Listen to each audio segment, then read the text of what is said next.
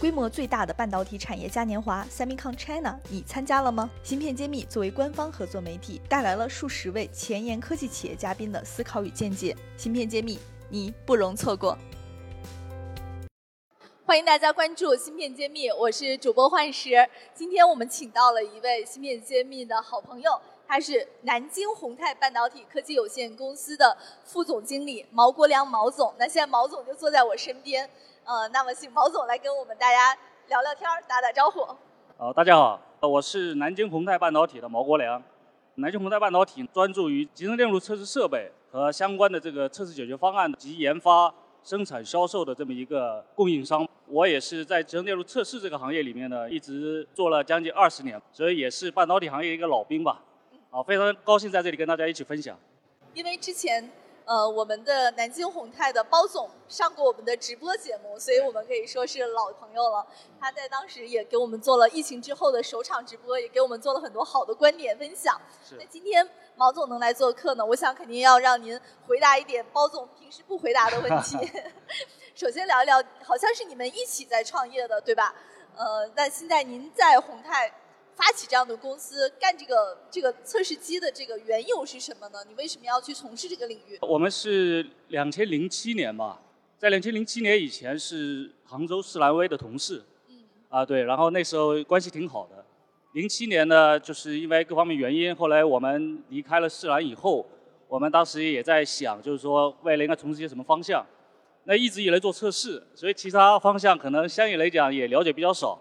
当时做测试的这个行业里面呢，人比较少，那我们想说这个方向应该还不错，大家可以试试看，反正大家一拍即合，其实也没想太多，然后后面就开始，零七年就在上海注册公司。那时候的施兰威还不像今天的施兰威有这样的一个号召力和影响力。施兰威呢，应该它是一个非常优秀的一个企业，培养了非常多的人才，我们也在那里面学习到了非常多的东西。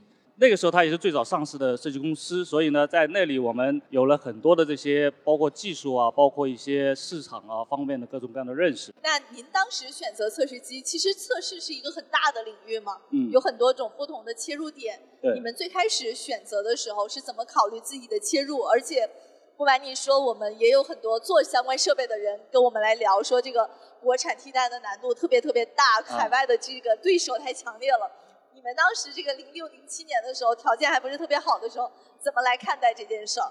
这里还真的挺有点故事的。就是零六零七年那时候，说老实话，做的人比较少。其实那时候呢，对这方面的需求其实也挺大的。但是呢，国产设备那时候还处于比较早期的阶段，尤其像测试啊各方面的设备。我们现在是以呃我们叫做 MS 七千这样一个以模拟为主的大模小数的这样一个设备，是作为我们主力的一个设备在卖，也是目前市场在有利方面。国内做的比较好的这一块，那是在我们刚开始出来零七年的时候，我们是在零八年我们推出第一款设备，不是模拟的设备，我们是一款数字的设备，五十兆的数字设备，对。做数字测试的。对，我们一开始我们其实那时候我们定位想做 SOC 测试的产品，但是呢，当我们做出来以后，我们市场上一跑才发现，原来国内的设计公司大部分都是做模拟产品的，但是我们发现，哎，这个东西好像有很大问题，生存会成问题。后来我们赶紧转型，所以接下来的话，我们就迅速的推出我们的模拟的产品，而且接下来做了很多的连续的迭代。那时候我们也定位相对来讲也会比较准吧，跟国内的一些友商差不多同时间推出，呃，我们的第一代、第二代，甚至于到后面的这个 N 代产品。到目前为止，模拟产品应该说在国内市场占比，我们跟友商一起努力吧。国内在模拟大模小数这一块的市场的话，国产化率现在已经做得比较好，大概应该接近百分之八十。国外的设备基本上应该替代的会比较到位。那么现在想想的话，当初如果坚持 SOC 这个方向，可能会也是非常好的一个事情。为什么？因为我们现在实际上做了一个回归的动作。哎，我们现在在我们模拟产品现在基本上呃相对比较成熟的情况下面，那我们现在事实上新一代产品其实呃如果大家关注的话，也看到我们推出了我们叫 MS 八千的新一代 SOC 测试设备。所以这个事实上就相当于继承了我们以前的这么一个思路，就有这么一个故事在里边。就是。第一步踏在哪里还是挺重要的啊，是方向非常重要。当时发现市场上可能没客户的时候，慌不慌？呃，肯定很慌。还好活下来了，对不对？呃，是这个活到最后就笑到最后吧。嗯，所以这个市场我现在感觉啊，就是为什么说当年零六零七年的时候条件不好，因为当时投资也很少。对。估计也要靠你们自己的这个自循环来发展。对。那现在的这个市场呢，是有很多的。资本会涌入进来，帮助一些哪怕初创的公司、有 PPT 阶段的公司，就会给他的钱，让他去做这个设备。对。那不得不说，引入了很多新的竞争者加入这个行业。是。那么我想。您怎么来看现在这个有钱有想法就想做半导体装备的人的同行的竞争？你们惧不惧怕？是，他们也有一些后发优势。是。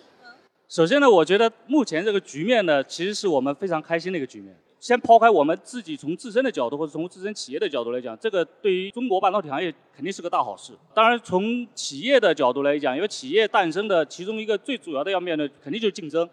所以害怕竞争，这个就不要做企业了。我觉得这是基本点。那从这个角度来讲，其实没有什么可害怕的。我们从开始零七年开始做，我们面对竞争对手，其实就不是国内企业，都是国外的竞争对手。在这一点上，我们觉得还好。换一个角度来讲，有这么多的人愿意到测试这个行业里面来，就代表说我们其实选的这个方向是对的，更坚定了我们的信心。那么。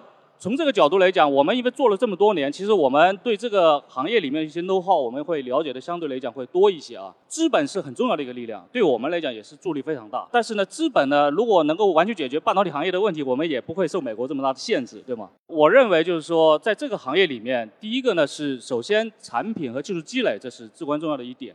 这也是我们目前被国外这个限制的也是非常大的一个卡脖子的一个地方。这个问题确实需要比较长的时间积累。还需要非常好的人力的投入，需要长时间的这个人才的储备，需要各方面的一些产业链的支持，包括材料、元器件，包括各方面的工艺。那么这是第一部分。那第二部分的话是说我们整个市场客户这方面的一个升级，因为有可能我现在我就可以做出，比方说像泰瑞的爱德万这样的产品，但问题在于说我们的国内的客户设计公司能不能达到这个程度，这也是你要考虑的，这也是我们当初。零八年我们就做出五十兆的数字设备，但结果我们发现说我们可能做超前了，对吧？所以呢，我们这个行业有一句话叫做早了一步也不行，晚了一步也不行。早一步你就变成先驱了，晚一步呢你就只能喝汤，甚至于汤也没得喝。这是我们的看法。所以呢，在这里面，我觉得资本非常重要，但是呢，我觉得更重要还是立足于自己的产品跟这个技术积累，还有自己的那个业务的扩展，扎扎实实的为用户提供有价值的呃服务吧。所以听得出来，你们对自己的想法以及预判是非常有规划和打法的，也没有因为这个市场而乱了阵脚。是。对，那也是积累了这么多年带来的自信。好的，那我其实也看到上市公司也有一些做测试的上市了，那我这里可能要挑战一下您了，就比如说像这个华丰测控啊、长川啊，这这个好像也都是做测试的，也都上市了。对。还没有上市的公司，怎么去看待？这种已经行业内跑出来 IPO 的公司的压力，万一他们走低价策略，会会不会对我们带来很大的困扰？其实呢，不管国内现在友商他们是不是上市吧，其实对我们来讲，一直以来都存在这样的竞争格局，多一个和少一个对我来讲没有太大区别啊，这是我们的心态啊，就是这样。